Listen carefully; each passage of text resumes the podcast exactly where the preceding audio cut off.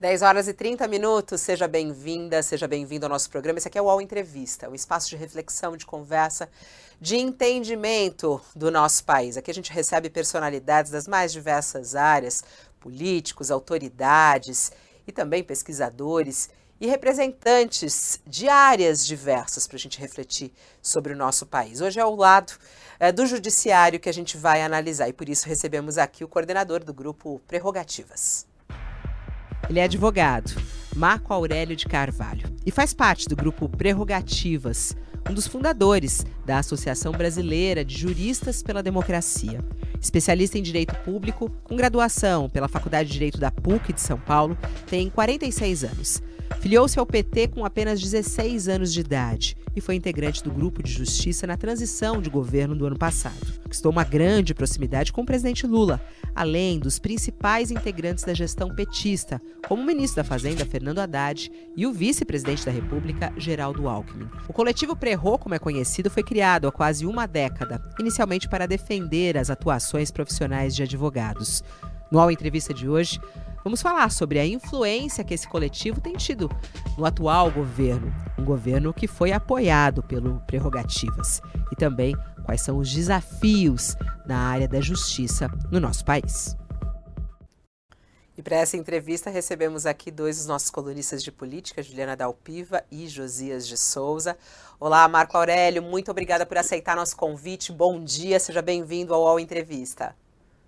Bom dia, Fabiola. É uma grande alegria, uma honra estar aqui ao seu lado, ao lado dos queridos colegas Josias e Juliana. Realmente um privilégio. Estou à disposição. Olá, Juliana. Bom dia para você. Bom dia. Bom dia, Marco. Bom dia para nossa audiência. Olá, Josias. Mais uma vez para você. Bom dia. Bom dia, Fabiola. Bom dia, Ju. Bom dia, nossa audiência. E um bom dia especial ao Marco Aurélio. Muito bom tê-lo aqui hoje. Vamos começar com uma análise geral, Marco Aurélio. É, claro, é, a gente sabe do seu apoio ao governo Lula, né, e inclusive o esforço seu pessoal para que ele fosse eleito, né, nas eleições passadas. É, mas, claro, o seu olhar sempre crítico, porque apesar de apoiar, é, sempre conhecemos a sua análise mais crítica. Como é que você tem analisado o governo Lula como um todo nesses sete primeiros meses de governo?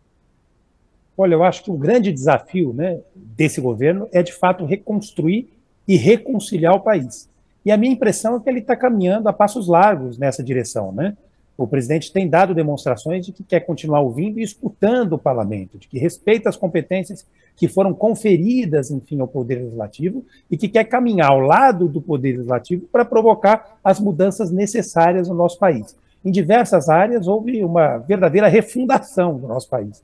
No Ministério dos Direitos Humanos, nós temos o privilégio de ter à frente da pasta o Silvio de Almeida, que é um dos maiores intelectuais do país e que refundou esse ministério, né? E que está preparado agora para dar um salto, o salto que todos nós esperamos. A AGU, a Advocacia Geral da União, é uma pasta titularizada por um ministro que tem espírito público, que tem a dimensão exata da sua responsabilidade e que tem feito um trabalho maravilhoso. Ele devolveu a instituição, como instituição do Estado, para o Estado brasileiro. E é o que fez também a CGU, a Controladoria Geral da, da União, nas mãos, enfim, do nosso querido colega Vinícius. Né? O ministro Padilha, estou tentando ser mais rápido, mas para fazer uma análise né, um pouco mais completa, tem também tido muito sucesso nas articulações políticas. Montou um Conselho de Desenvolvimento Econômico, Social e Sustentável, do qual eu faço parte com muito orgulho, que é o conselho mais representativo da história do país, com a presença, inclusive, luminosa de representantes de todos os estados enfim, do nosso país, com uma é, representação quase paritária de mulheres, negros, índios.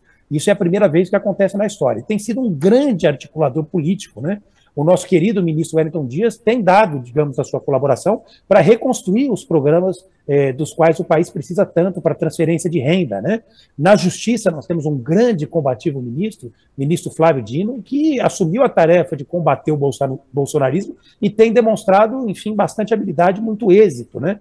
Em diversas outras áreas do governo, nós temos grandes feitos, né? Fica difícil, evidentemente, no espaço curto de tempo, falar sobre todas as áreas. Mas nós temos grandes ministros em diversas pastas que estão dando colaborações muito importantes. Mas o mais importante de tudo é a demonstração de boa vontade, enfim, por parte do presidente Lula para compor a sua base. Ele quer ouvir, escutar, evidentemente, todos os partidos, quer montar uma base um pouco mais larga para poder, enfim, passar por todas as reformas que são essenciais para a gente reconstruir e reconciliar o país. Agora, eu não podia esquecer, evidentemente, de falar do ministro Fernando Haddad, que tem dado uma colaboração para o país que já está deixando uma marca que é quase um legado, né? Pela primeira vez em muitos anos, a gente está discutindo a reforma tributária, que é uma reforma verdadeiramente estruturante, com a chance real de aprová-la. Já passou pela Câmara, está indo para o Senado.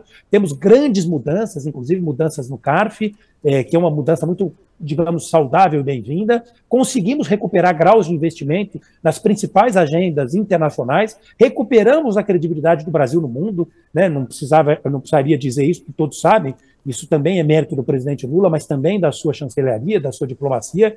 Nós conseguimos voltar a ter protagonismo no mundo. Enfim, são muitos feitos, né? Ô, Evidentemente, a gente pode fazer mais e melhor. E faremos. Ô Marco, me chamou a atenção que você citou aí uma lista de ministros, mas não citou o que é da sua área, da justiça, o Flávio Dino. Não, eu citei, na verdade, paralelamente, mas ele é. tem feito um trabalho incrível, é, tenho muito respeito, muito carinho. Inclusive, tive o privilégio de almoçar com ele, Fabiola, essa quinta-feira para eventualmente, enfim, aparar arestas que eu nem sabia que existiam, mas a imprensa investiu um pouco nessa suposta, é, digamos assim, divisão, né?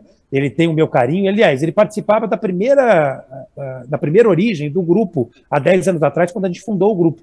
E depois ele brincou comigo, dizendo que ele precisava governar o Estado, não tinha tempo, porque são mais de mil mensagens por dia, mas ele tem, evidentemente, o meu apoio, o meu carinho, né?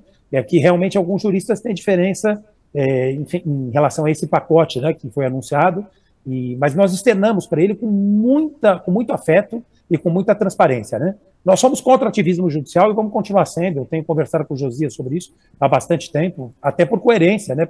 por princípio e por inteligência. Olha, Marco, nesse ambiente de mudança a que você se refere, é, causou certo espanto o fato de o presidente é, considerar, ainda que como hipótese remota, é, a possibilidade de manter na Procuradoria-Geral da República o procurador Augusto Aras. Há alguns expoentes do PT que elogiam a atuação do Aras, né? o senador Jacques Wagner, o ministro-chefe da Casa Civil, Rui Costa. É, não é espantosa esta consideração, esta hipótese, como disse, ainda que remota, de manutenção do Augusto Aras no posto? Olha, Josias, é uma pergunta muito inteligente, muito conveniente, muito oportuna, e eu vou ser direto, não vou fugir, evidentemente, é, dessa resposta. Eu concordo contigo, né? eu tenho que ser franco, eu acho que é espantosa a possibilidade, frente, evidentemente, aos sinais que ele próprio é, tem dado para a sociedade de modo geral. Nós não podemos deixar de reconhecer o legado que ele deixou ao desconstruir um Estado paralelo, né, e realmente existia um Estado paralelo, a República de Curitiba, convivendo com uma instituição de Estado, que é o Ministério Público. Né? Ele deixou um legado. Nós não podemos deixar de reconhecer, temos que reconhecer e que aplaudir. Mas nós temos, evidentemente, várias críticas, enfim, à gestão dele, que a gente colocou de forma muito fraterna, de forma muito verdadeira. Mas essa suposta possibilidade, na minha avaliação, ganhou muito corpo por conta da simpatia de alguns ministros, né? Supostamente, não conversei com ele a respeito, do ministro Rui Costa e também do nosso querido senador Jacques Wagner, que é líder do nosso governo. Mas acho que foi só por isso. Eu não acho, com franqueza, que o presidente considere fortemente a possibilidade de reconduzir o Aras. Mas eu imagino que ele queira ouvir o Aras, até para ter um diagnóstico. O presidente é uma pessoa que forma a sua convicção ouvindo e escutando as pessoas. E, na minha humilde avaliação, não será diferente agora. O nosso grande desafio, como fizemos com outras instituições, é devolver a Procuradoria-Geral da República como instituição de Estado para o Estado brasileiro. Foi capturada por interesses políticos e eleitorais e não foi agora foi capturada pelo ex-procurador-geral Janot, foi capturado pela procuradora Raquel Dodge e por tantos outros que envergonharam a sua instituição quando tiveram à frente dela é, na oportunidade, enfim, que, que, que, que, lhes abriu, que lhes foi aberta, né? Marco, eu queria te fazer uma pergunta, já que você está trazendo já a questão de devolver a Procuradoria-Geral da República é, a, enfim, ao Estado brasileiro, né?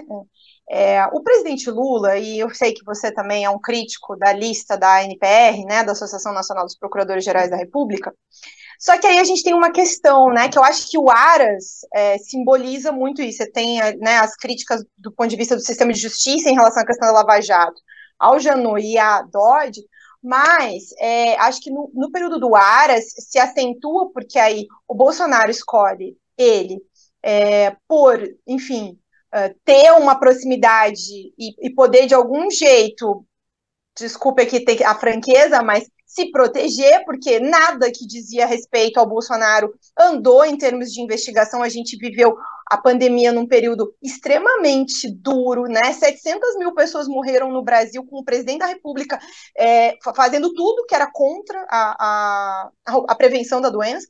E o, a Procuradoria-Geral da República ficou assistindo né, isso acontecer, não tomou providências. Então, assim, se não vai usar a lista, como é que a gente, como é que vai dar a diferença, né? Como é que a gente vai ter o distanciamento necessário institucional para que o presidente da República é, não esteja, né? Porque agora o presidente Lula, depois vai ser outro. Sempre vai ter essa questão. É necessário uma institucionalidade. Se não for usar a lista, vai fazer como, Marco? Juliana, muito importante a sua pergunta, veja, mas eu vou ser muito franco, muito direto. Eu sou absolutamente contrário à lista e fiquei feliz, enfim, ao perceber que o presidente também é, porque eu sempre fui contrário. Fui contrário quando ela foi utilizada como critério pelos nossos governos nas gestões passadas. Nós atuamos, talvez, com muita inocência, sem malícia, que é uma indicação política. Eu só tenho uma única certeza e já vou falar sobre a lista. O presidente não quer um procurador para chamar de seu. Ele não quer, evidentemente, estar acima da lei, mas ele não pode estar abaixo. O que a gente não quer é que essa instituição seja capturada por interesses políticos e eleitorais, como foi na gestão do Janot, que diz que enquanto haveria bambu, enquanto havia bambu, ainda ia haver flecha. Vocês lembram como é que ele formou aquela é, denúncia do Alibaba e 40 ladrões? Ele procurou 40 pessoas para ter a narrativa que ele queria dar para a imprensa. Isso é uma vergonha, é uma ação criminosa é tão criminosa quanto a, aquela dos que defendem tal ou qual presidente, tal ou qual grupo político. Né? Acusar indevidamente outro alvo preferencial é tão grave quanto, na verdade, deixar de acusar quem tem é, é, culpa no cartório, digamos assim, na linguagem popular. Mas eu sou contra a lista, eu vou dizer por quê. A NPR, inclusive, entidade privada, presidida por um colega muito querido que eu respeito profundamente, que é o Caseta, aliás, ele próprio seria um belíssimo nome é uma pessoa que tem espírito público, que tem bagagem, que tem uma trajetória luminosa, seria um belíssimo nome, não tem a menor dúvida. Mas essa é uma entidade privada e ela faz um recorte parcial. Para você ter uma ideia, Josia, Juliana, Fabiola e os nossos ouvintes, a lista é formada apenas e tão somente pelo Ministério Público Federal. O Ministério Público dos Estados não é ouvido. O Ministério Público da União não é ouvido. O Ministério Público do Distrito Federal não é ouvido e o Ministério Público, salvo o melhor juízo, é, dos estados, é, da União, do Distrito Federal e do Trabalho, perdão. Nenhum desses, digamos, integrantes né, é, é ouvido, apenas e tão somente serão, são ouvidos os integrantes do Ministério Público Federal. É um recorte absolutamente equivocado de um suposto desejo da categoria. Agora, eu não vejo problema nenhum em a gente formar uma outra lista para que essa lista passe a ser critério e para que a gente tenha institucionalidade. Mas teria que ser uma lista mais, digamos assim, representativa do desejo real da classe. A gente teria que ouvir todas essas outras categorias e eu colocaria, inclusive, outros personagens nesse processo. Eu colocaria a Ordem dos Advogados do Brasil, o presidente tem assento né, no Supremo, e é bom que tenha, a advocacia é uma função essencial à justiça, é importante ouvir a advocacia. Eu ouviria o próprio Supremo Tribunal Federal e a gente poderia fazer um processo de escuta é, com votações internas. O Conselho Federal da Ordem indicaria um nome, eventualmente uh, o próprio Supremo Tribunal Federal, em votação secreta, entre os seus 11 integrantes, indicaria outro, e quem sabe o próprio Congresso Nacional. Ah, mas o Congresso Nacional vai ter algum tipo de pressão é, sobre a PGR. Já tem, já tem. E é uma pressão vinculada. Se você tem que colocar algum nome na lista para Procurador-Geral da República, a condição é que seja integrante da carreira, quer dizer, então tem que confiar na carreira. Marco, mas então a, a, proposta que você tem é no sentido de fazer uma nova lista em que se ouvisse todos, todos os ministérios públicos que você está citando, é, o Supremo, Congresso, a advocacia, e aí essa lista iria presidente, é isso? Isso. Se a gente for adotar uma lista, que seja uma lista mais oxigenada, que ela possa, de forma a representar o desejo efetivo da categoria, portanto, esse recorte equivocado, teríamos que ouvir todos os integrantes da categoria, hoje só é ouvido o Ministério Público Federal, então o que eu defendo é que seja ouvido o Ministério Público da União, dos estados, do Distrito Federal e do Trabalho, coisa que não acontece e nunca aconteceu na história dessa lista. E, além disso, ouvir outros personagens. Mas, por hora, esse não é um legado Isso... que o presidente vai deixar, porque nós não temos tempo para fazer essa mudança. Né? Isso está é sendo opinião. conversado com o Lula, porque você até no meio da sua fala, você disse, é, Lula não quer um procurador para chamar de seu. É, essa proposta, por exemplo, de uma lista mais ampla, que traga aí outras instituições, inclusive fora do Ministério Público, isso está sendo conversado? Você tratou disso é, pessoalmente ou por telefone com Lula? Eu vou primeiro ouvir os juristas do grupo, evidentemente, né? Temos vários, Lênin Streck, Juarez Tavares, Pedro Serrano, Gisele Citadino, Carol Prone. Vou ouvir os juristas, enfim, com quem a gente tem mais relação, para a gente preparar, é, enfim, essa proposta e levar para o presidente. Mas, evidentemente, que ela não pode ser adotada agora. Nós teríamos que dar, para dar institucionalidade, talvez, enfim, pensar, inclusive, numa regulamentação desse processo. Não daria tempo para a gente fazer isso agora, né? Mas eu pretendo conversar com ele a respeito disso. Mas o fato é que eu sou E agora, hein, Marco? E agora, como é que, já que não tem a lista, agora como é que ficam esses critérios, então, né? Bom, eu, eu sabia que vocês iam me apertar vindo aqui, mas é um privilégio enorme estar ao lado né, dessa bancada, enfim, tão preparada, né, jornalistas que são referências, enfim, para todos nós. Mas veja só, é, o presidente tem que indicar alguém que tenha espírito público, reputação elevada e notável saber jurídico. E alguém que ele deposite integral confiança não para lhe defender, porque ele já mostrou na história das suas indicações que ele não tem preocupação com isso. O presidente respeita a liturgia das funções. Ele jamais vai pegar o telefone e pedir qualquer tipo de favor para quem quer que seja. Não fez isso na história das últimas várias nomeações, não fará agora. Eu não tenho a menor dúvida. É por isso que eu digo que ele não quer um procurador para chamar de seu. Ele não pode, evidentemente, estar acima da lei, e nem quer, mas não pode estar abaixo dela como já teve em muitos momentos. Né? Nós sabemos que ele era o alvo preferencial de uma parte do nosso sistema de justiça que envergonhou as funções públicas que abraçou, né? depois de passar em rigorosíssimos concursos públicos, e criminalizou a política e depois foi abraçar a política. Né? E agora estão sendo escorraçados é, dessa atividade que eles abraçaram. Né? Mas veja só, eu acho que tem excelentes nomes, Juliana, para não fugir da tua pergunta. É, nós temos, enfim, da própria lista, mas não por estar na lista, o procurador Bonsagra, que tem uma atuação né, na área de direitos difusos e coletivos. Nós temos o, o procurador, o subprocurador Paulo Gonet, que é uma figura muito respeitada, que tem realmente uma carreira é, indiscutível, muito sólida, uma pessoa muito gentil, muito generosa, inclusive com os demais candidatos, né? só faz agenda positiva. Nós temos o Bigonha, que é um grande procurador, também conhecido pelo campo progressista, seria uma excelente alternativa para o presidente Lula e que tem relação com muitos dos integrantes, inclusive, é, do, partido do, do, do, Partido dos Trabalhadores, mas também de outros partidos. Né? É alguém que é conhecido pelo campo progressista. Portanto, na minha humilde avaliação, eu acho que ele tem pelo menos esses três nomes para considerar fortemente. Tem o nome de uma mulher também, uma subprocuradora, Cláudia, eu preciso pegar mais informações, enfim, a respeito dela, que passou a ser sondado nos últimos dias. São excelentes opções é um luxo para o presidente escolher um entre esses nomes que eu citei, né? Mas seguramente não será alguém para lhe proteger. Mas você tem, Agora, você tem conversado com ele? Eu só, eu só, queria saber que ele falou isso, Josias, que ele falou que vai formar, é, vai conversar melhor com juristas para levar uma proposta mais estruturada para o governo. Mas a gente sabe da sua proximidade com Lula, né? É, inclusive amigo é, de Lula. Tem tido essas conversas com ele? Você tem sido consultado uh, por Lula, por exemplo, por essa questão do PGR? Não? Olha, seria talvez uma prepotência, uma ousadia imaginar que a minha opinião possa valer alguma coisa frente a tantas outras que ele ouve, né? Mas o Lula é uma pessoa que ouve e que escuta. Escuta, evidentemente, todo mundo que dialoga com ele, né?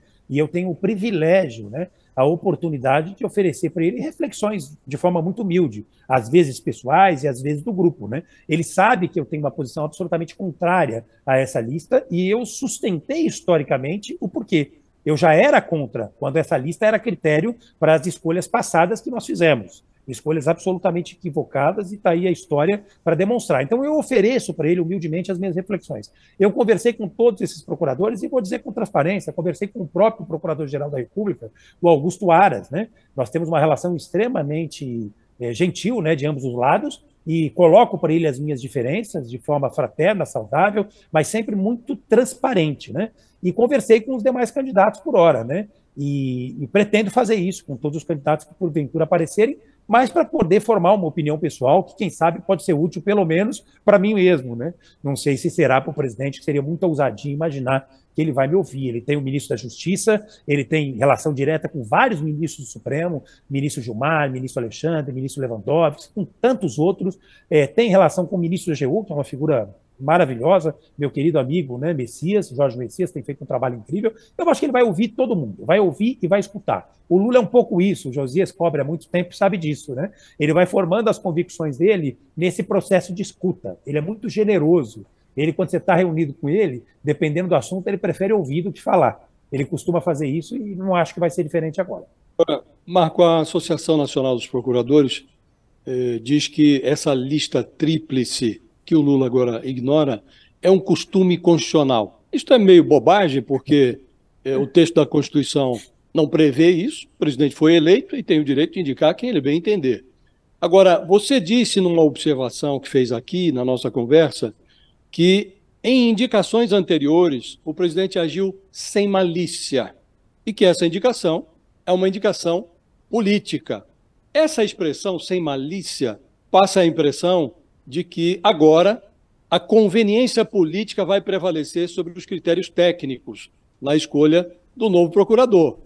É, sem malícia, o Lula escolheu, por exemplo, o Antônio Fernando de Souza, que era um procurador de mostruário e que denunciou o mensalão, aquela primeira perversão que levou a cúpula do PT e os financiadores do partido para a cadeia.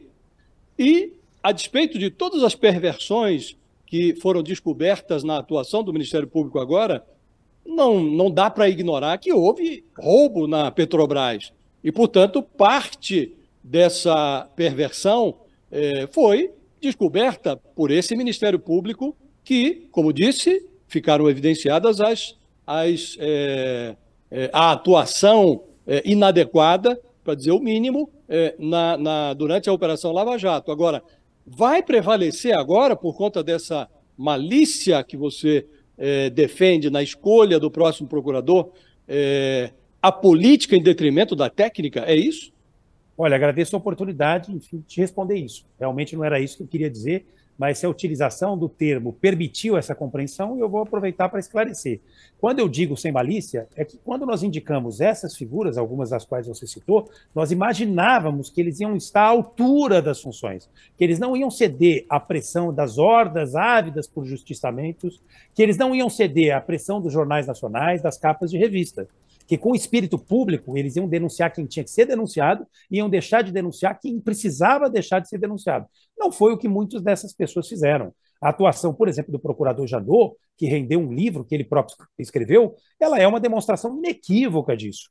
E nós tivemos, enfim, uma atuação igualmente política de, desses que supostamente foram nomeados sem malícia, no sentido oposto, provocando exatamente o que você parece querer evitar, com o qual eu tenho absoluta concordância. Então, sem malícia nesse sentido, me permita esclarecer e agradecendo mais uma vez o privilégio de responder essa pergunta para você. Ele vai indicar alguém que tem espírito público, que tenha sólida formação jurídica, notável, de tão sólida, é notável, né? É notável esse saber jurídico, e alguém que ele deposite confiança, alguém que possa devolver o Ministério Público como instituição do Estado para o Estado brasileiro, é disso que se trata, alguém que faça com que o Ministério Público reencontre a sua vocação constitucional, que volte a defender os direitos difusos e coletivos, que trabalhe contra o encarceramento em massa, que perceba que não tem obrigação, evidentemente, de simplesmente pedir a condenação de quem quer que seja, que dê uma colaboração mais efetiva para o sistema, que devolva, enfim, né, a liturgia para essas funções que foram abraçadas pelos seus integrantes. Infelizmente, hoje isso não é feito. Uma forma de conter esse avanço nefasto do ativismo judicial é a autocontenção. O Ministério Público precisa se autoconter e os demais poderes também. Vamos voltar a falar nos autos, né? Essa coisa de abrir a geladeira e sair falando. Quer dizer, é, é, isso tudo me, me deixa um pouco perturbado, mas agradeço a oportunidade respondendo objetivamente. A malícia da qual é, eu estava falando, a qual eu me referi, é essa: é indicar alguém que tenha realmente condições de assumir essa função com vocação e com coragem, com coragem, com destemor. Infelizmente, a história mostrou que nós não tivemos essa malícia. Em relação às indicações do Supremo Tribunal Federal, tem mais uma vaga pintando por aí. teve muita discussão e até alguma polêmica, mas depois isso foi muito amenizado no próprio Congresso, Senado, né, com a indicação do Zanin. É, mas agora é, muito se fala sobre a indicação de uma mulher. Você acha que Lula tem que indicar uma mulher para essa próxima vaga do Supremo Tribunal Federal, que é uma vaga de uma mulher, a Rosa Weber? Olha, essa é uma pergunta delicada, já me rendeu vários problemas, mas eu quero aproveitar a oportunidade para esclarecer uh, o meu entendimento. Eu acho que ele pode indicar uma mulher, evidentemente, sempre pode, mas não acho que ele deva indicar. E vou explicar por quê. Necessariamente, ele pode. Se houver uma mulher entre as opções, e acho que existem várias, é, que atendam os requisitos constitucionais e pessoais dessa indicação, que é política, não vamos ser hipócritas, aí naturalmente ele vai indicar. Mas eu acho que a responsabilidade de corrigir as distorções desse sistema de justiça que nós temos não pode recair só sobre os ombros do presidente Lula. Sobretudo porque ele é o presidente que mais nomeou mulheres e que mais corrigiu as distorções desse sistema de justiça. Nós queremos um sistema de justiça representativo da sociedade pela qual nós estamos lutando que é uma sociedade mais justa, fraterna, solidária, verdadeiramente inclusiva, antirracista, que não reproduza o machismo estrutural que nos envergonha como sociedade. Mas o presidente Lula, eu posso afirmar de forma categórica, já é recordista. Ele é recordista na nomeação de mulheres e ele vai quebrar o próprio recorde, eu não tenho a menor dúvida. Josia, Juliana, Fabiola, nossos ouvintes, ele agora há pouco nomeou a primeira mulher negra para integrar o Tribunal Superior Eleitoral, que está tomando posse amanhã. A advogada doutora Edilene Lobo, muito competente, a primeira mulher negra a integrar essa corte. Ele nomeou duas juízas eleitorais em dois dos estados mais importantes, no estado do Rio de Janeiro, minha querida colega Tatiana, e no estado de São Paulo, uma grande jurista, minha querida colega Dani Galvão, que tem feito um trabalho incrível, professora da USP, é, enfim, é realmente uma referência para todos nós. Dos dez integrantes, das dez integrantes mulheres do Tribunal Regional Federal é, da primeira região, o presidente Lula e a presidenta Dilma nomearam sete, portanto 70%. Das 11 atuais integrantes do Tribunal Regional Federal da terceira região, eles nomearam juntos seis. Agora há pouco aposentou a desembargadora Cecília, portanto eram 12 e a gente tinha nomeado sete. Então, o presidente tem um recorde que ele próprio vai quebrar. Mas para o Supremo, com franqueza, com franqueza, eu não defendo que ele esteja, digamos, vinculado a essa escolha. Ele vai substituir uma mulher. Inclusive, é uma coisa curiosa: a atual composição do Supremo Tribunal Federal revela o nosso compromisso com esse sistema de justiça pelo qual nós estamos trabalhando. Das duas atuais mulheres, nós nomeamos as duas. E antes disso, teve a Ellen Grace, que foi nomeada pelo Fernando Henrique, que está no nosso campo, no campo progressista digamos assim. Então, nós temos esse mesmo compromisso. A Carmen, ministra Carmen, né, com todo respeito, evidentemente, foi nomeada pelo presidente Lula e a ministra Rosa foi nomeada Marco, pela presidenta é, Dilma. Desculpa, desculpa lhe cortar, mas você está falando, claro, de, de, indicações de Lula. Só que se a gente olha o Supremo hoje, é, tem apenas duas mulheres, uma delas vai sair. Aí você diz, ah, ele, ele pode, mas eu não defendo que ele deva. É, e aí reduziria o, o, a representatividade das mulheres no Supremo Tribunal Federal. Isso não fica ruim para a imagem de Lula nesse sentido, é, principalmente é, com o movimento das mulheres no mundo da advocacia, no mundo do direito, das juristas que têm é, batalhado a respeito disso. É, não vai ficar muito ruim se o, o Supremo ainda, tiver só apenas uma mulher lá entre os 11 ministros? Vou acrescentar isso ainda, Fabiola. A, a, imagem do Supremo Tribunal Federal, né? A maior corte do país, com uma única mulher, e ainda por cima, é, vou ressaltar aqui também a questão de só pessoas brancas, né? Dentro do campo em que o presidente Lula foi eleito da sua base. É, Marco, é bastante complicado é que essa escolha não contemple justamente tudo isso que você está falando, né? Por isso que eu citei. Dessa trajetória.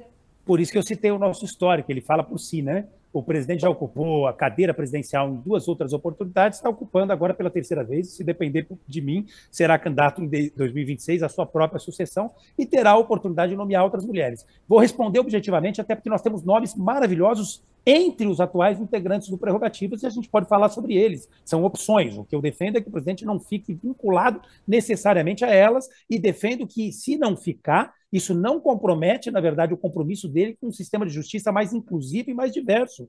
Veja, o problema do nosso sistema de justiça é muito mais fundo, muito mais profundo. Nós temos um problema no ingresso.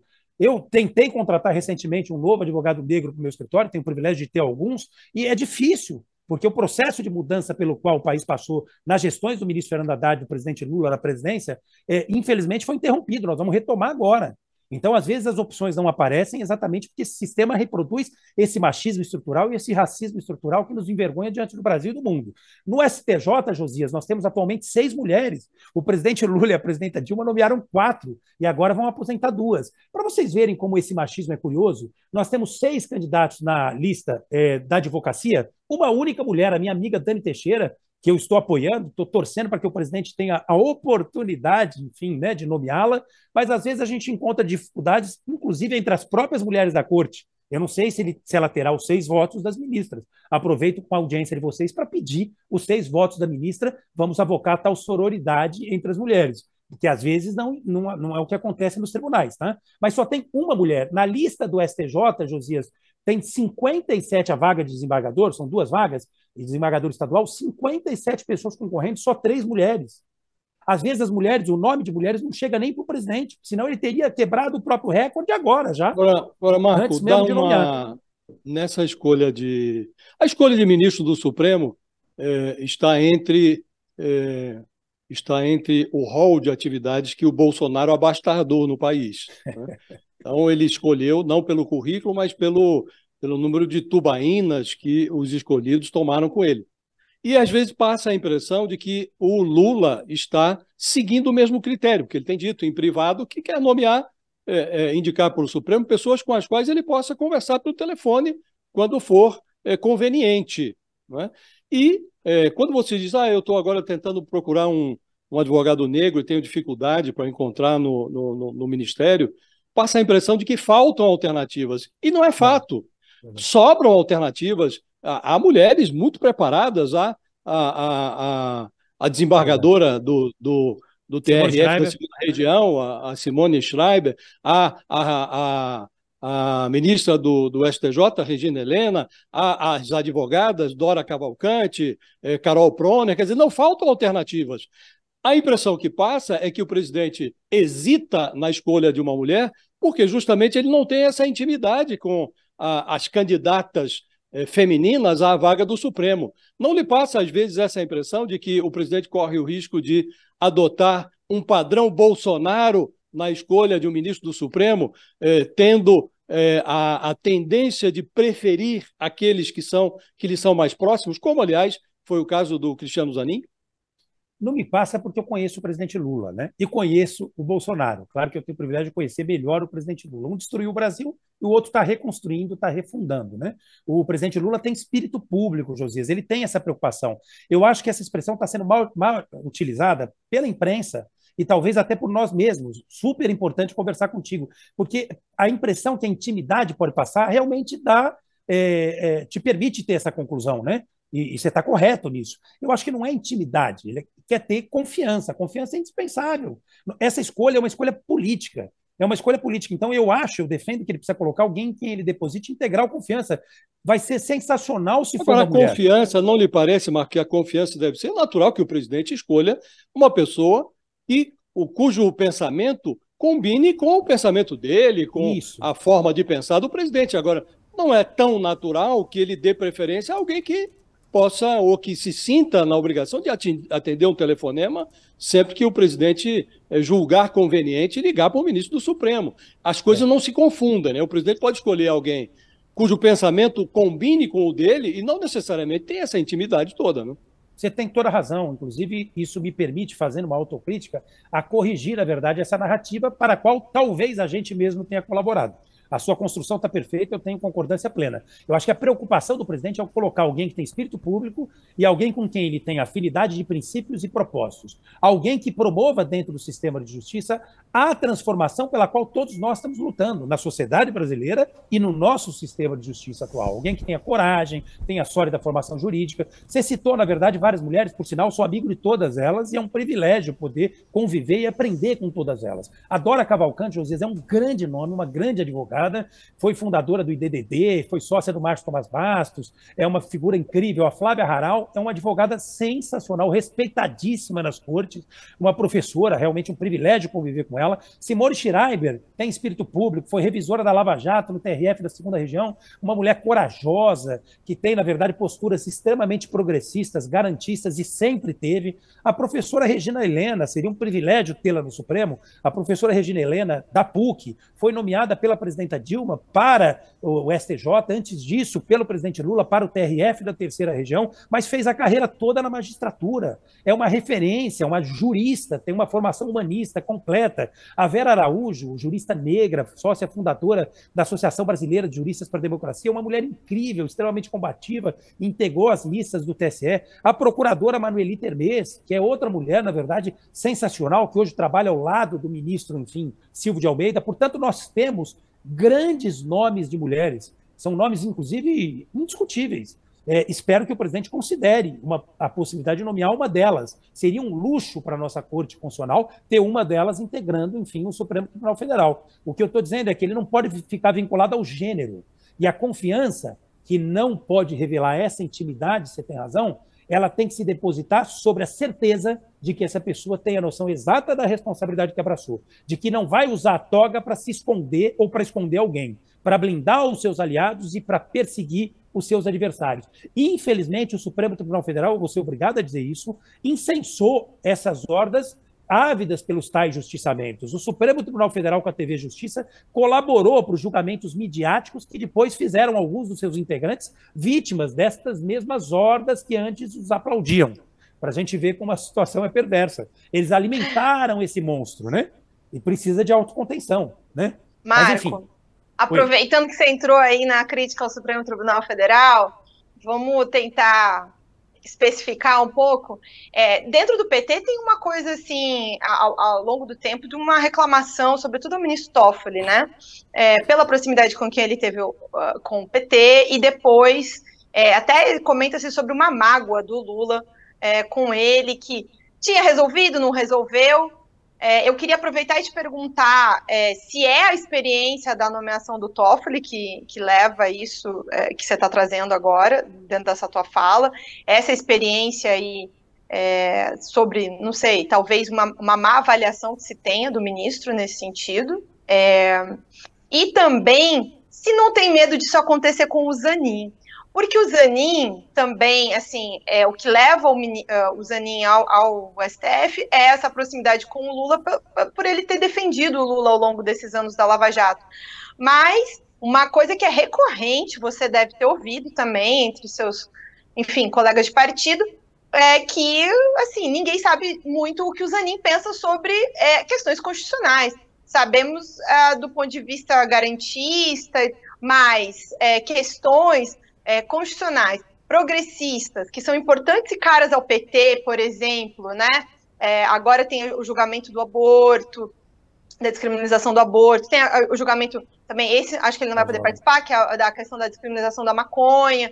Então, assim, a corte deu ao Brasil é, avanços que é, a, a, o Congresso, e essa é a discussão, né, ativismo judiciário e tal, mas garantias constitucionais também, né? Que o, que o Brasil não teria avançado se a corte não tivesse se posicionado frente ao casamento é, homoafetivo, né? Então, assim, queria te perguntar sobre o Toffoli e se você não tem medo dessa repetição, dessa crítica que o próprio PT tem ao Toffoli em relação ao Zanin eu acho que essa crítica é um pouco cruel, né? Ela poderia ser direcionada a outros integrantes da corte. Eu poderia falar, por exemplo, da atuação das duas únicas mulheres que atualmente integram o Supremo Tribunal Federal e que, sob várias perspectivas, merecem o nosso aplauso, mas sobre várias outras merecem, com todo respeito, uma crítica construtiva, saudável e respeitosa, tá?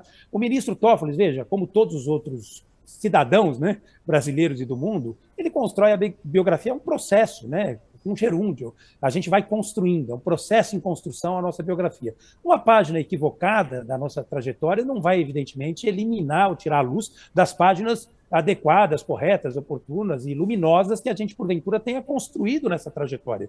Quando alguém fala do episódio, enfim, pelo qual supostamente o presidente teria ficado chateado é, com o ministro Toffoli, que é o episódio é, do enterro do irmão dele, né? O presidente perdeu o irmão e não pôde acompanhar o enterro do irmão. O ministro deu uma decisão que não permitia, de fato. O presidente à época disse que a decisão com correção, correção, eu entendo o, o ponto de vista do presidente, era uma decisão que pela primeira vez levava, na verdade, o morto ao encontro enfim, de um parente, né, e não o contrário. Né? É, mas é, citaram essa decisão. Por que não citar a coragem que o ministro Dias Toffoli teve de pautar as ADCs? Por que não citar o voto corajoso que o ministro Dias Toffoli deu para que as ADCs, em sendo reconhecidas, é, é, o presidente Lula fosse absolvido? Por que não citar por exemplo, os, a solicitação voluntária e espontânea do ministro Dias Toffoli de mudar de turma, ir para a segunda turma, o que facilitou a chegada do Zanin. Por que não citar vota as votações progressistas que ele teve, garantistas, no decorrer da sua trajetória? Nós tivemos grandes avanços com a gestão do ministro Dias Toffoli à frente do Supremo Tribunal Federal. Ele pautou matérias extremamente importantes para o campo progressista. Então, no fundamental, ele sempre esteve conosco. Eu sou obrigado a dizer isso por dever de honestidade. Eu digo isso porque realmente é o que eu sinto. Mas andou penso, é falando em Revolução de 64, tá? Mais é. uma vez, eu sou uma das pessoas que mais combate, né, digamos, na atualidade, os resquícios, os entulhos, né? Estou entre as que mais combatem é, dessa ditadura que tanto envergonhou, na verdade, o nosso país. Não tinha outro nome, é o nome que eu daria. Infelizmente, ele escolheu outro e está aqui mais uma divergência que existe entre nós sem problema nenhum, mas eu não posso, por conta disso, apagar uma trajetória luminosa. O ministro Dias Toffoli é um dos ministros mais competentes da corte. Eu desafio todo mundo que está nos ouvindo, peguem as grandes votações do Supremo Tribunal Federal e vejam como votou o ministro Dias Toffoli. E vejam como votaram outros ministros. Eu acho que é muito cruel depositar sobre os ombros dele toda essa frustração com as demais Marco, indicações. Né? Nós temos grandes Marco, problemas você, nas indicações. Marco, você faz referência... Você diz que atuações pontuais obscuras não apagam páginas luminosas. E o contrário é verdadeiro, né? É, de ministros do Supremo, cuja atuação ainda é um gerúndio. Há alguns que, inclusive, o gerúndio já se encerrou. Eu, que, eu queria lhe perguntar o que você acha da atuação, por exemplo, de ministros que foram é, indicados pelo Lula, Joaquim Barbosa, Aires Brito, César Peluso, e que foram duríssimos com o PT no julgamento do, mensalão. O que acha eh, da atuação de escolhidos de Dilma Rousseff, como Edson Fachin e Luiz Roberto Barroso, que trataram também com um rigor eh, incrível, inaudito até, eh, os encrencados no Petrolão. O que acha da atuação desses ministros? Foram atuações luminosas ou obscuras? Eu acho que foram marcadas por momentos luminosos e obscuros, mas eu vou ser objetivo, eu não costumo fugir de nenhuma resposta, e você constrói as perguntas de uma forma muito inteligente. Qualquer advogado que tem atuação nas cortes superiores ficaria preocupado, mas eu sou um cara coerente e eu, digamos assim, assumo as minhas posições e as consequências delas. Nós só chegamos ao Sérgio Moro porque nós tivemos um ministro como Joaquim Barbosa. Vejam bem, o primeiro ministro negro integrado na fase, digamos, republicana, né, democrática, ou funcional, né, é, de 88 para frente, digamos, é, o primeiro-ministro negro, a partir daí, a integrar a corte brasileira, né, Suprema Corte Brasileira. Envergonhou a toga, envergonhou a toga, instrumentalizou as ações, enfim, uh, que estavam sob sua responsabilidade para atingir determinados alvos. Ele era, na verdade, uma figura muito querida pela imprensa. Ele entrava num restaurante, Josias, eu presenciei, as pessoas batiam palmas para ele, levantavam, ficavam em pé. Mas eu também presenciei acontecer uma coisa interessante no ano passado, retrasado, quando ele esteve em São Paulo, simplesmente a presença dele não ser notada. Porque esses heróis de ocasião costumam ser utilizados para questões episódicas e pontuais. O Brasil não tem memória para esse tipo de coisa. Então, antes aplaudia e depois desce-lhe a mão, né? Infelizmente, essa é a história é, do nosso país. Então, Joaquim Barbosa, na minha opinião, envergonhou a toga, foi quem criou, com o ativismo judicial que avançou a partir da ação penal 470, figuras como Bretas no Rio e figuras como o Sérgio Moro no Paraná.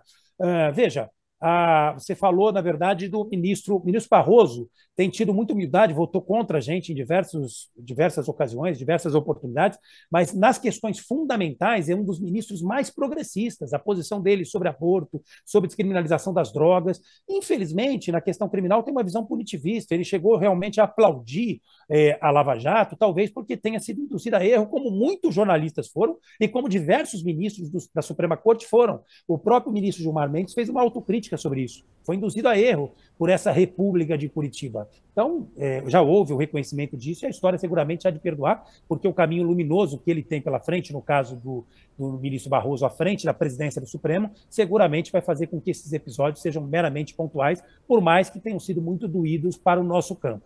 Ministro Faquim, com todo respeito, tive o privilégio de estar com ele em inúmeras, inúmeras oportunidades, mas veja só, Josias, se tivesse julgado o HC do presidente Lula, e eu digo isso com franqueza, já tive a oportunidade de falar isso para ele, sabendo que ele é um dos ministros, digamos, que vota mais favoravelmente aos trabalhadores, é um dos ministros mais próximos das defensorias públicas, tem uma visão humanista que a gente tem que reconhecer e que aplaudir. Veja o trabalho dele na DPF das favelas, quando proibiu a invasão né, daqueles tanques de morte nas comunidades vulneráveis do Rio de Janeiro no período, enfim, da pandemia, né? É, seguramente salvando inúmeras vidas de trabalhadores, inclusive em especial. Mas no caso do HC, como é que a gente vai poder explicar que ele sabia que na segunda turma ele ia perder, juiz não busca resultado. Ia dar 3 a 2 a favor do Lula e o Lula sairia centenas de dias antes, acho que cento e poucos dias antes. Ele simplesmente afetou artificialmente o plenário para poder contar com o voto da ministra Rosa Weber que avocou o princípio da colegialidade, e olhando para o caso do Lula, eles julgaram da forma como julgaram essas ADCs. Lamentável, para dizer o menos, né? Esse HC, perdão, esperando depois o julgamento, enfim, das ADCs em plenário. Essa ação, com toda franqueza, é uma ação para que ele precisa explicar. Porque o regimento interno dá liberdade para o juiz, mas é uma liberdade tão geral, mas tão geral, tão fluida, tão absurda, que o sujeito precisaria explicar. Então ele precisa explicar por que, que ele afetou o plenário, porque o caso era importante. Ora, quando se fala em liberdade, todo caso é importante. Ou por acaso a liberdade do Lula é mais importante do que os outros HCs que ele julgou lá e, e foi vencido. Então eu não vou fugir né, do questionamento. O fato dele ter uma atuação foi, foi importante na presidência do TSE, tem o meu respeito, tem o meu carinho. Nós nos reconciliamos, como ele próprio disse, né? Ele chegou a usar uma, uma live nossa, foi um privilégio recebê-lo. Ele chegou a utilizar uma expressão muito interessante, dizendo: agora o paciente é outro, né? Paciente é uma terminologia que você ouve é, quando você fala de HC, né? Então ele fez uma menção clara a essa nossa divergência em relação ao episódio do Lula. E o paciente era a democracia e ele foi corajoso, ele foi fundamental para defender as instituições, para defender o Estado de Direito, para defender a democracia brasileira. Um dia eu quero ter o privilégio de conversar com ele para entender essa posição, para quem sabe, inclusive, rever essa minha crítica. Mas Ô, confesso para você, eu não entendi. No, no começo da sua fala sobre Joaquim Barbosa, até nossa audiência aqui está mandando várias mensagens é, querendo esclarecer melhor. Você fez questão de falar sobre a cor da pele dele ao dizer que ele envergonha a toga. Só para deixar isso muito claro, né? É, ah, sim. Nada tem a ver com a cor da pele, a sua opinião em relação a isso de que ele envergonhou a toga, o caso do Joaquim Barbosa, né? Absolutamente nada a ver. Na, absolutamente nada a ver. Eu simplesmente citei que ele era o primeiro ministro negro a ocupar, enfim, a corte desde 88, como citaria, digamos, se fosse a primeira ministra mulher. Importante esclarecer, evidentemente, inclusive porque é uma pauta com a qual eu tenho muita intimidade, sou parceiro da Coalizão Negra por Direitos, temos trabalhado sempre na perspectiva de combater esse racismo nefasto que tanto nos envergonha. Então, se eventualmente as palavras deram margem a interpretações equivocadas, por falta de habilidade do interlocutor que vos fala, peço aqui, evidentemente, desculpas e, e, já explico, né? Evidentemente não tem nada a ver com isso. Mas foi depositada, na verdade, uma expectativa muito grande sobre Joaquim Barbosa, né? Então, é, eu estava fazendo um paralelo a essa expectativa que foi depositada sobre ele, que também foi depositada sobre as mulheres. Né? E que também e essa é que é uma E essa que é uma questão é muito, muito grave, né, Marco? Porque sempre é isso, né? É, cê, pode ter qualquer crítica por, qualquer ministro, ah, mas pelo fato de serem mulheres, às vezes tem a crítica. Ah, não, e, e relembrando, é só o cuidado que precisa ser tomado para que uma coisa não fique atrelada à outra, né? As é, para mim não está. Na é. verdade, eu estava utilizando a palavra exatamente que eu acho perverso, inclusive, que a crítica venha Sim. por esse lado, né? Então, tive a oportunidade, evidentemente, agora de esclarecer e agradeço a generosidade de quem está me escutando e de quem ofereceu oh, aí a sua outra, proposta. Outra coisa aí. que eu acho que seria interessante, só para terminar esse assunto, Fabiola, porque é, quando se refere a, a, esses ministros que votaram contra o PT, Marco, você passa a impressão de que todos os que votaram contra o PT em julgamentos pontuais eh, no Supremo, eh, estavam errados. O partido estava sempre certo, no mensalão não houve problema, no petrolão também não. você acha que realmente esses casos foram que formaram o antipetismo que se manifestou na eleição de 2018, por exemplo, Esses casos, eles são casos é, de absoluta injustiça, 100% feitos de injustiça. O mensalão não existiu, o petrolão não existiu. O que é que você pensa sobre esses casos especificamente? Eles estão encerrados, né? Só, só emendando mais uma questão nisso. Eles estão encerrados? Bom, vamos lá. E, do ponto de vista técnico, me parece que estão, né? Foram, digamos assim, já os processos foram julgados. É, não técnicos, eu digo, não, não nessa questão do judiciário, mas eu digo nessa, eu nessa questão que do entendimento. Eu acho que sim. Veja, é importantíssima a pergunta do Josias, né? É, evidentemente que muita coisa de errado aconteceu e algumas penalizações foram justas, foram adequadas, oportunas, e não é sobre elas que eu estava me manifestando. Por exemplo, a condenação do ministro, é, do ex-presidente do PT, José Genuíno.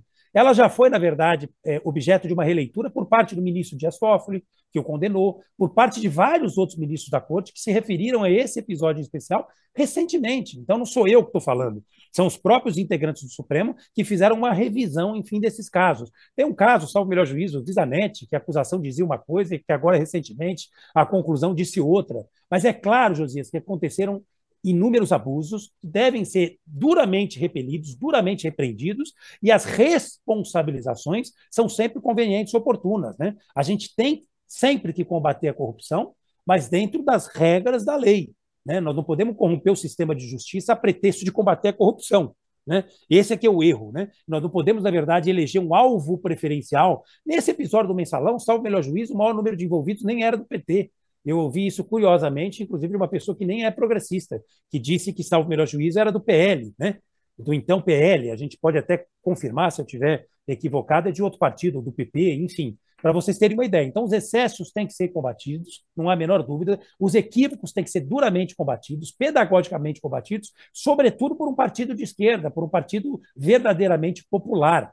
Né? Nós não podemos, enfim, é, nos contradizer nas nossas histórias, na defesa das nossas bandeiras, e eu acho que as pessoas que erraram, aprenderam com seus erros, vão ter a oportunidade, evidentemente, de refletir sobre eles e não vão reproduzi-los, eu não tenho a menor dúvida. Agora, mensalão como tal, isso demanda uma live específica, né? E eu não acredito na narrativa, enfim, que foi defendida é, pela Suprema Corte de Justiça, com o apoio do então Procurador-Geral da República, e, salvo melhor juízo, todos os julgamentos, enfim, relacionados à ação penal 470 demonstram isso. Não havia tal organização criminosa atuando de forma coordenada, conjunta, é, com divisão de tarefas. É, salvo melhor juízo, inclusive a ação do Petrolão, do quadrilhão, não sei se você lembra, foi arquivada por falta de elementos. Então, não sou eu que estou falando, quem está falando é a justiça brasileira. Mas isso é, é, um, é, um, debate que a gente precisa fazer, e eu não acho, para ser objetivo, que tudo estava errado. Tá? Agradeço a oportunidade de esclarecer mais uma vez.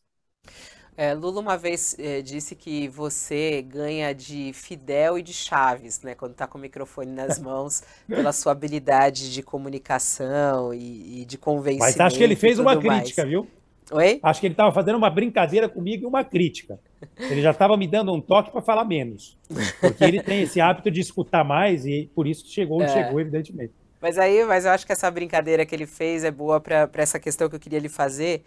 É, o, nesses primeiros meses de governo Lula, muito tem se falado sobre os escorregões na área de comunicação de Lula, é, principalmente relacionado à Venezuela e ao tratamento, né? É, ao, ao presidente, enfim, que veio ao Brasil da, da Venezuela, é, que alguns chamam de ditador. E você, como um grande defensor da democracia, por isso apoiou uh, fortemente a candidatura de Lula é, para que ele fosse eleito, em defesa da democracia, já trocou, tocou aqui várias vezes nesse, nesse argumento. Você acha que Lula errou, está errando em relação à Venezuela nesse sentido? ou não? Você considera a Venezuela uma, uma democracia? Olha, com toda franqueza, eu não conheço a Venezuela, né? Eu tive amigos que já visitaram e todas as notícias que a gente tem, elas são resultado de narrativas, para um lado e para o outro, né? Não há a menor dúvida. Eu precisaria talvez conhecer melhor para poder dar uma opinião mais alicerçada naquilo que eu vi e que eu senti, né? Mas veja, o presidente Lula está falando algo que ele sente. Né? Eu acho que ele conquistou o direito de defender as posições dele, por mais polêmicas que sejam. Mas um debate como esse, ele tinha que ser um pouco mais profundo, né? Chegar a dizer que ele relativizou a democracia. Ele não teve oportunidade de falar sobre isso, né? Eu acho que se ele tiver a oportunidade, enfim, de falar sobre isso, ele vai explicar o que ele pretendia dizer. Evidentemente que ele não tem interlocutores para isso, né? E eu seguramente não seria o mais habilitado para tentar explicar o, o que ele disse. Tá? Eu, entretanto, sinto, com toda franqueza, que uh, se existe essa dúvida do mundo, é, seguramente do mundo todo, de profissionais extremamente gabaritados, a liberdade de imprensa lá é questionada, então, uma democracia plena, de fato, talvez a Venezuela não viva. Mas também não viveria isso. Não é questão de dúvida, nas né, mãos Marcos? da oposição. É, não é questão Sim, de tem, dúvida. Tem, tem duas narrativas, né? Tem a narrativa de um lado e tem a narrativa de outra. Mas, Marco, é eu acho assim, narrativa não, vou te corrigir, desculpa. Porque, assim, justamente a, a, a, última negociação do presidente Lula com líderes internacionais foi no sentido de que a Venezuela se comprometesse em fazer eleições livres. Afinal de contas, se você vive num país em que não tem eleições livres, você. Assim, é, começamos por aí, por um indicativo da falta é, de assegurar que a eleição ocorre sem, sem fraude. É assim, isso não significa que não existam problemas e, e uma, uma, uma intenção golpista da própria oposição dentro da Venezuela. Não vou ser eu que não vou reconhecer esse problema que existe, existe lá né? também. Agora, assim, também acho que é, é, isso que a gente traz aqui, o tema, para ampliar, né? É, a gente viveu aqui no ano passado justamente esse debate, a defesa da democracia no Brasil, né?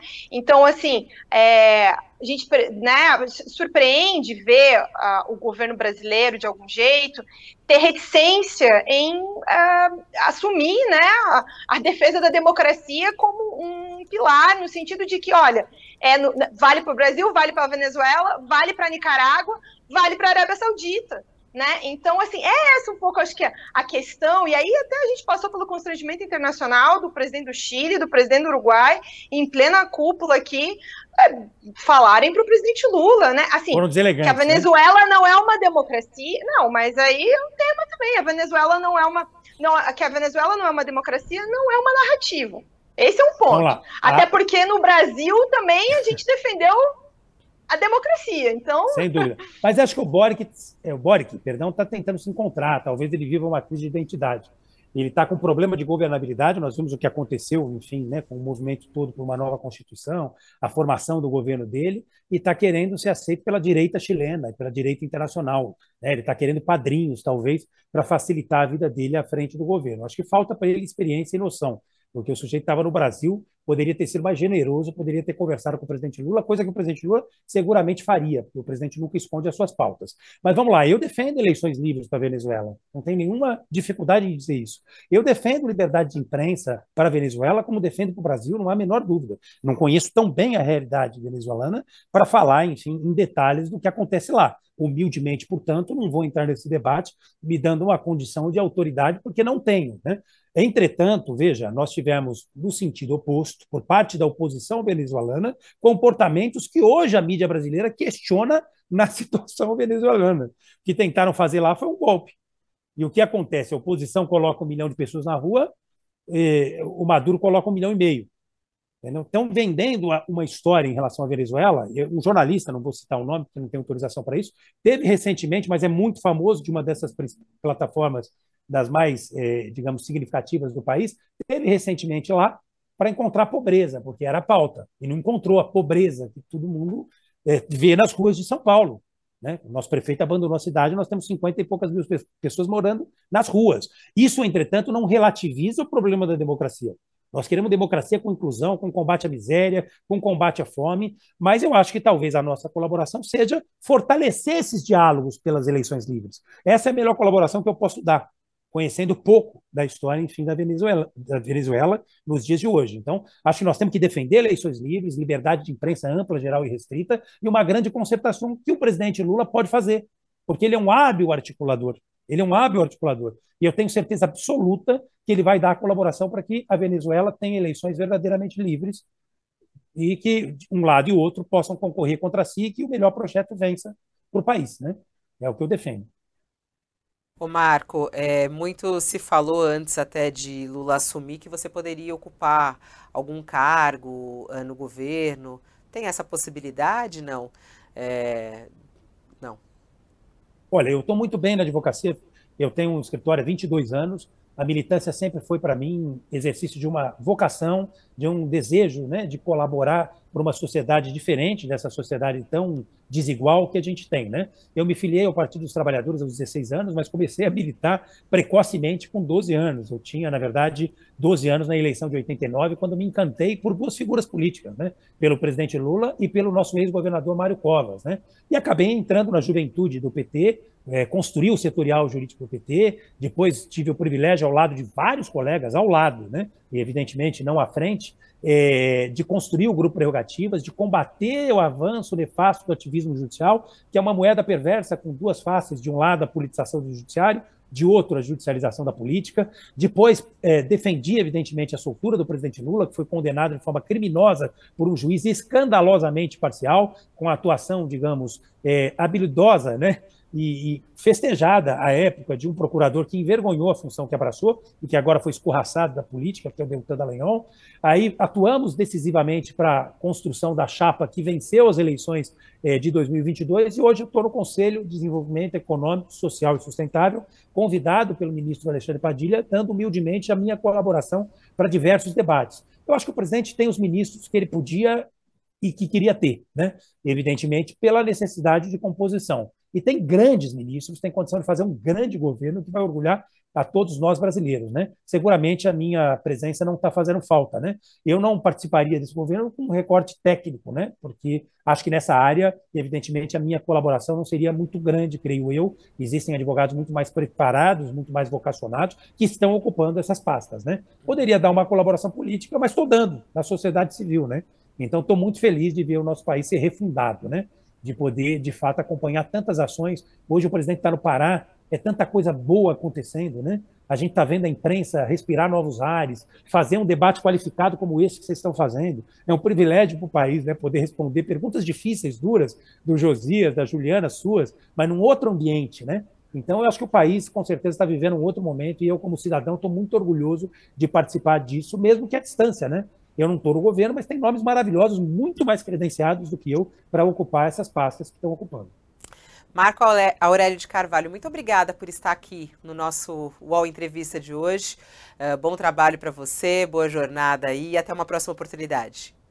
Eu que agradeço, realmente uma alegria estar ao lado de vocês três, da nossa audiência. Agradecer mais uma vez pela generosidade da escuta, né, para que as, as falas sejam interpretadas na sua exata dimensão. Né? A nossa história é, na verdade, algo que pode colaborar para essa interpretação, mas às vezes não só e nem principalmente. Né? As palavras têm força e a gente precisa sempre deixar claro o que a gente quer dizer. Obrigado pela oportunidade, pela generosidade da escuta. Um abraço para todos. Um abraço. Juliana, obrigada. Até. Obrigada, Fabiola, Josias. Obrigada demais, Marco, pelo espaço aí, pela generosidade de responder as nossas perguntas. Tchau, tchau, Josias. Até amanhã, Josias. Tchau, tchau, Fabiola, até amanhã. Tchau, Juliana. Muito obrigado ao Marco por dividir o tempo dele conosco e obrigado especialmente à nossa audiência. É isso, a gente vai encerrando o nosso UOL Entrevista e já te convido a estar conosco no nosso UOL News de logo mais. Começa em meia horinha. A gente está de volta aqui com Thales Faria, com Madeleine Laxco também para a gente trazer os assuntos quentes desta segunda-feira. Tem muita coisa acontecendo por aí. A gente vai e já volta ao vivo aqui pelo UOL para você.